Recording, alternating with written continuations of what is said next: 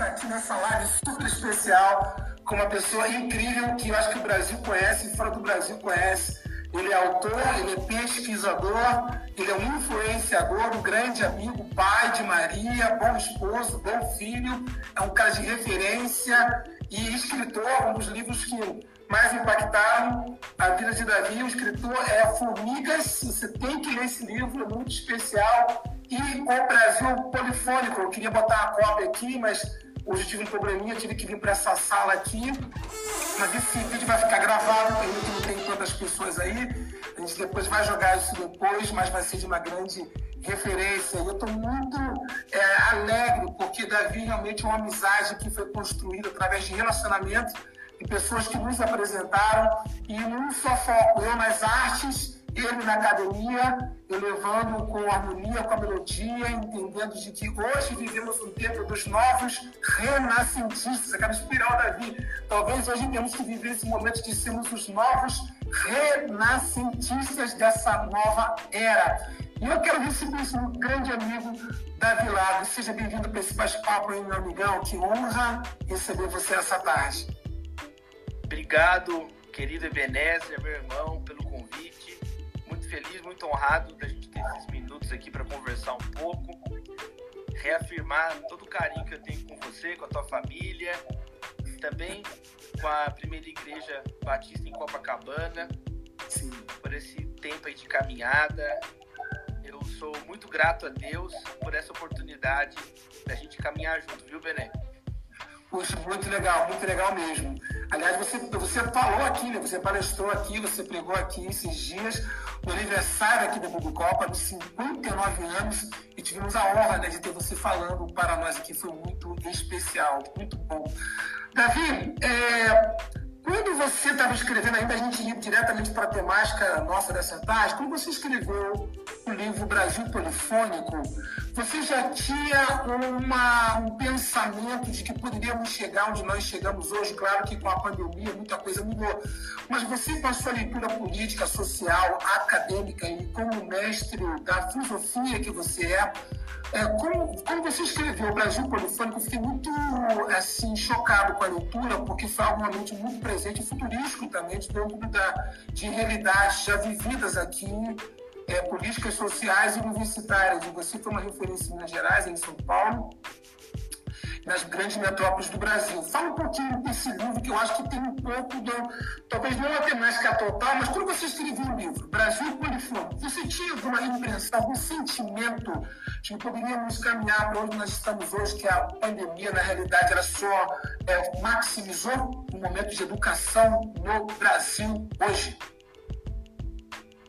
Então, Benézer, o livro tem uma proposta de mostrar comunidade evangélica no Brasil, ela é um tema incontornável para as elites brasileiras, para os políticos brasileiros, como ela alcança quase um terço da população brasileira, de acordo com as últimas estimativas e levantamentos do Datafolha. Mas, por outro lado, a sociedade brasileira, o destino do Brasil também é um tema agora incontornável ao dos evangélicos, que é um grupo bem heterogêneo. Então, na verdade, a proposta do livro é mostrar como que os 500 e anos do Brasil com os 500 anos do protestantismo encontram agora na arena pública brasileira um dos principais locais de diálogo, de enfrentamento é, no mundo. E o livro, ele faz uma denúncia muito específica.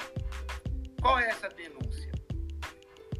Que a atividade política evangélica, ela não pode ser obscura no sentido de não ter um projeto claro, Muito do que os evangélicos fizeram até hoje na política brasileira foi sempre defendendo bandeiras mínimas, as chamadas pautas conservadoras, que já está, né, vou molhado aqui. Só que agora é um momento novo,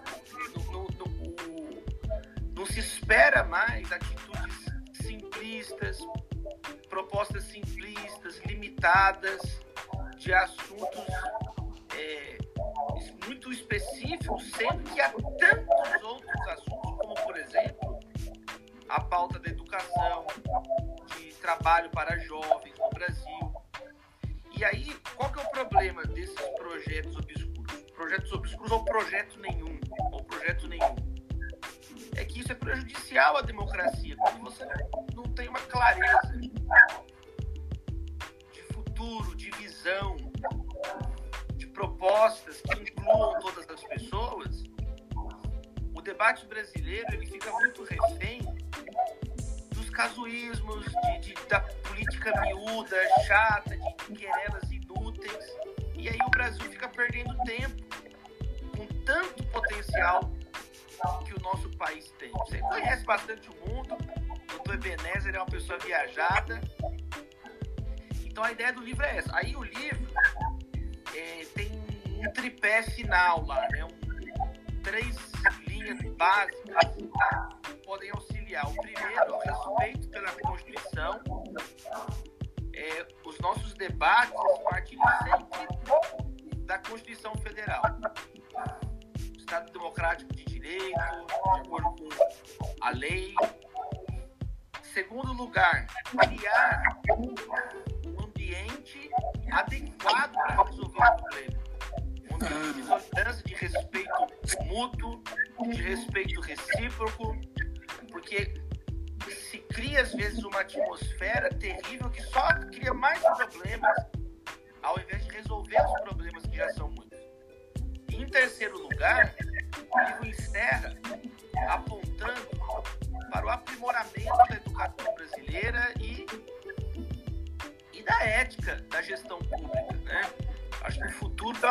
então, o ponto de partida da Constituição, criar um ambiente mais dialogal. A polarização não é ruim, ela é, na democracia, normal. A democracia, as pessoas podem dar as suas opiniões. O problema é quando é uma polarização autodestrutiva. Uma polarização que é só briga à toa. Poder pelo poder.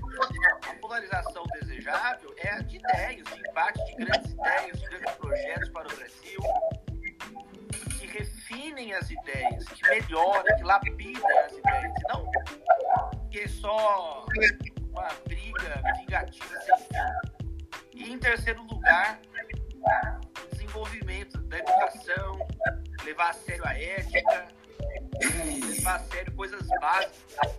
E as lideranças fizessem coisas básicas hoje, já avançava muito. O problema é que tá difícil, né, Beneto? Mas e aí? É, eu quis que você puxasse isso porque, querendo ou não, uma coisa ela é ligada à outra, né? a história de um povo, o desejo é, quase que cívico da família pode transformar uma nação. O amor cívico, né? O amor à ética que você mesmo trouxe. O amor de realmente buscar interesses reais e autênticos e íntegros. Ah, essa questão de educação é uma coisa muito interessante porque nós fomos criados em diferentes famílias, mas que com certeza nos impulsionaram a ser quem nós somos hoje, através de algo que realmente a gente se dispôs a fazer porque nós gostávamos, não porque dava dinheiro. É uma leitura muito séria, porque eu acho que a educação liberta, transforma. A educação te faz pensar e te ensina a ouvir, né? ainda que ah, você não concorde, mas você aprende a ouvir e traz para um diálogo, que é algo muito complicado no nosso país hoje. Davi, nós tivemos agora uma situação complicada ali no MEC, de uma, de uma vamos dizer assim, uma forma respeitosa, não quero desrespeitar ninguém aqui. É, não vimos um, muita clareza, um caminho de de pessoas que abraçassem a Secretaria de Educação ou o MEC, o Ministério de Educação, desde o início do governo, em que mantivesse uma constância de visão, de projetos, de planos e unidade. Antes de você tentar discutir um pouquinho sobre isso, Me dá como um filósofo que você é, significado de educação para o mundo de hoje. Palavra então, be... é... Então, beleza. Filósofo é bondade tua, né? Coisa que o amigo faz. Mas assim, uma situação difícil, que são cerca de 1,5 bilhões, 1 bilhão e meio de crianças, de adolescentes que estão em casa, não podem é, interagir presencialmente com os colegas na escola por causa dessa confusão aí pandêmica do, do coronavírus. Mas é, tem um grande debate que é travado né, de rumos educacionais. Tem um grupo no mundo que defende a educação mais o aspecto técnico, o aspecto Sim. técnico pragmático e as pessoas é, se adequarem agora a essa época de automação do trabalho e desenvolverem as suas habilidades na internet, habilidades informáticas, etc, etc, etc. E aí tem um outro grupo, por exemplo, tem uma filósofa é, norte-americana, a Marta Nussbaum, um filósofo italiano, Nuccio Ordini, e outros pensadores que têm uma outra linha. Eles, eles falam da importância de resgatar as humanidades, de não hum. criar uma educação, um projeto educacional só baseado na tecnologia e na automação, mas a importância das artes, a importância das disciplinas humanas. Porque, de acordo, por exemplo, com a, com a Marta Nussbaum, são essas disciplinas humanísticas que ajudam a criar cidadãos democráticos. E aí ela tem, tem um livro famoso, né, que chama é, Sem Fins Lucrativos, onde ela mostra que a educação ela não pode abrir mão, não pode abrir mão desse tipo de disciplina, das, da literatura, dessas sabedorias antigas que ajudam aquela expressão que você utilizou agora há pouco, a compreensão de ativismo cívico, ou seja, de cidadania. Esse outro pensador, o Duccio Ordini, ele também fala uma, uma coisa muito interessante. Ele fala assim, que a educação, ela ajuda a combater a idolatria da produtividade, né? O mundo que o ser humano tem, ele, ele tem só que produzir, produzir, produzir. E ele explica por quê. Ele fala que a educação, ela é contra a, a lógica comercial, que é eu dou um produto em troca de um recurso. Então eu perco algo para ganhar algo. E ele fala algo muito legal. Ele diz que a educação não é assim. Aquela pessoa que ensina uma coisa para outra, ela não perde o que ela sabia, ela continua sabendo. Então ele mostra que o ensino e a educação sempre se multiplicam, sempre somam. Então, não sei, algum pano de fundo aí dessas duas linhas que tem grande debate, não é a minha área específica né, de, de estudo, mas eu tenho procurado ler e entender um pouco dessas grandes linhas aí, do, dos grandes especialistas da, da, educação. E eu acho que o Brasil, ele tem muito ainda, né? A educação não é um problema recente, é uma, é uma mazela histórica. O brasileiro, ele convive com isso há muito tempo. E penso que tinha que ter algumas coisas básicas, por exemplo, é, eu li alguns textos de especialistas que mostram que o Brasil ele tem um modelo é estranho de, de dividir, por exemplo, no plano federal, o Ministério de Ciência e Tecnologia separado do Ministério da Educação. E eu já vi alguns textos, alguns autores mostrando que qual que é a lógica de separar o Ministério da Ciência, Tecnologia e da Educação. Eles formam um ecossistema que tem que ser coeso, que tem que ser é, unificado de, de, um modo mais inteligente. Tenho lido também sobre a importância da valorização dos professores. Eu acho que esse é um assunto muito atual para o Brasil. Valorizar os professores. Sabe, o professor ele tem, ele tem um papel muito importante, basilar nas democracias. Então são, são temas que nós são, são agradáveis de, de, gente conversar, são temas importantes da gente conversar. E eu penso que a maneira também de propor esses temas, elas, elas têm que ser até mesmo na sua forma educativa. Como é que a pessoa quer falar de educação sendo mal educada, do, do trato, do respeito? É uma contradição de termos absurda, né, Benício? É uma contradição performática. Você que é um dos publicistas aí do Brasil. que também estão passando por uma reforma aí, né? Os buscam encarar um desafio muito grande hoje. Davi, o jovem brasileiro está lendo mais hoje? Então, Benézer, é a outra mazela brasileira, é a falta de leitura. Você vê um exemplo muito claro dessa deficiência no próprio debate público, né? Informações superficiais, a maior parte dos debates são frívolos, fúteis, as pessoas não conferem nenhuma notícia, uma dificuldade muito grande de interpretação de texto. Nós tínhamos que valorizar mais a leitura. Recentemente eu escrevi sobre isso lá no, no portal da revista Veja, o valor da leitura para a democracia, porque a leitura ela é um grande exercício, por exemplo, de empatia, né? Não apenas é, qualquer texto, quando você está lendo, você está se colocando ou chegando perto da voz do autor daquele texto. Mas eu falo a literatura mesmo, letras, romances, contos, poemas.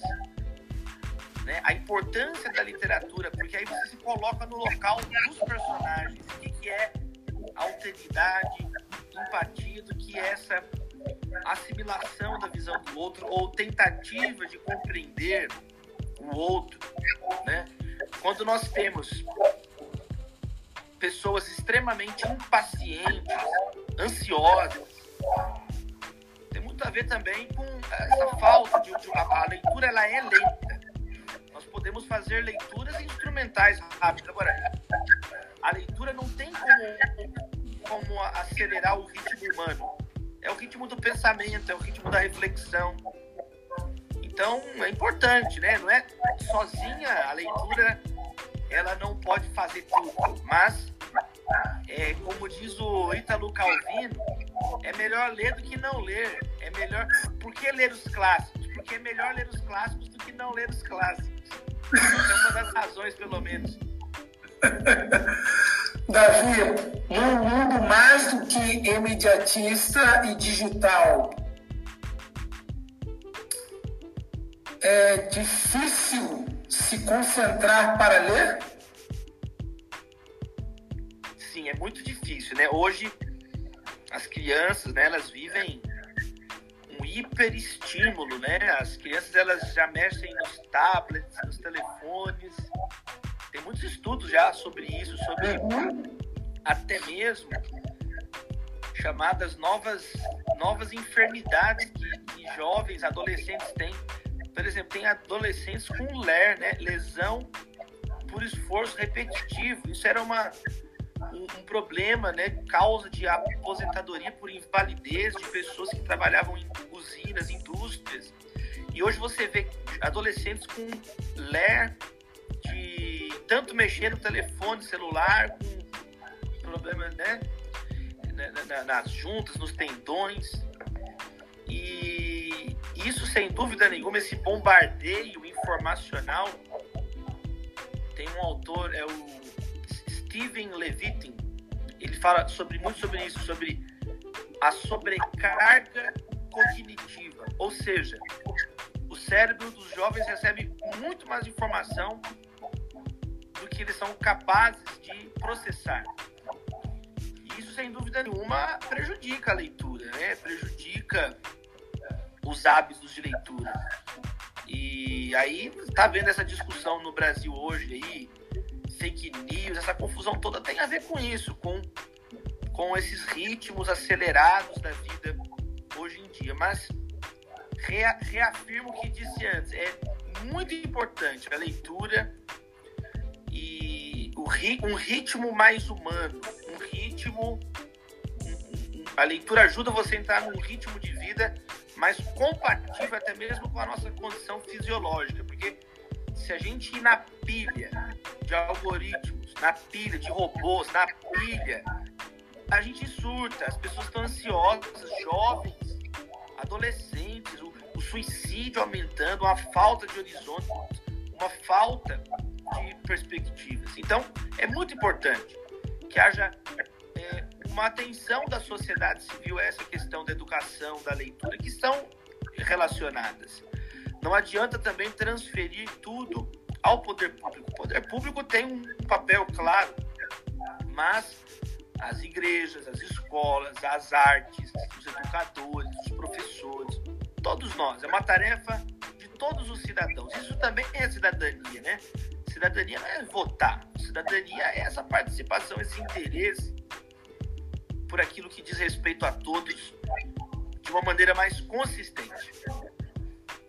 Davi, você tem ajudado e tem feito um trabalho incrível no trabalho de pesquisa junto a uma faculdade de renome lá em São Paulo. Queria que você falasse um pouco sobre isso e as mudanças e as tendências que vamos ter hoje na academia em razão ou da pós-pandemia. Como é que você está vendo esse quadro dentro da academia com mudanças radicais, não somente no Brasil, mas de forma internacional dentro das faculdades? Como está, como está a sua leitura em meio ao mundo acadêmico hoje, a idade acadêmica hoje, para quem está se formando, para quem está em pesquisa e talvez os que já se formaram dentro da pós-pandemia e possíveis tendências para o próximo ano?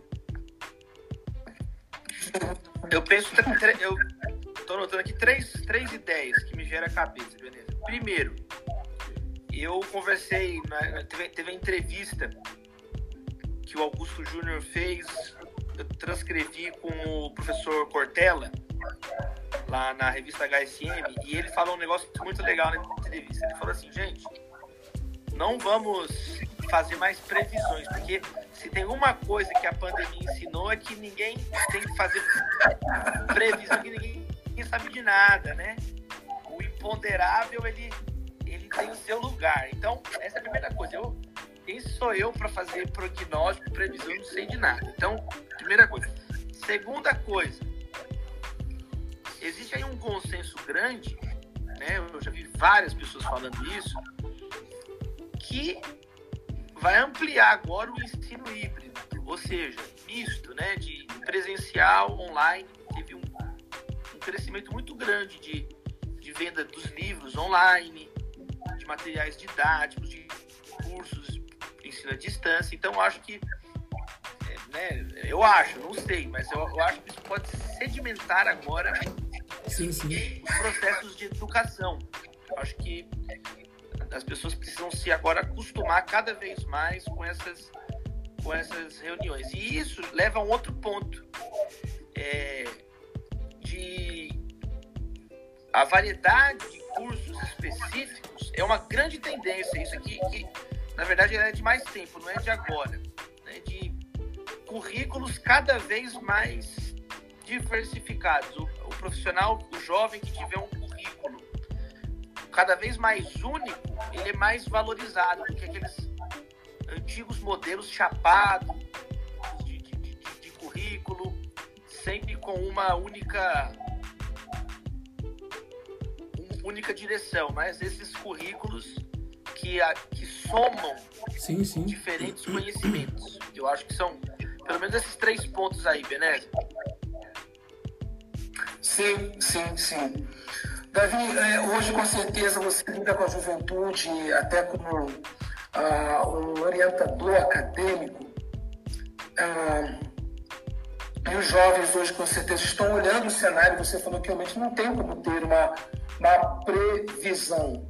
Mas, com certeza, é, o caminho da leitura e o caminho da educação pode gerar o equilíbrio para que possamos não antecipar os fatos, mas saber lidar com os fatos e com as novas realidades. Seria um caminho?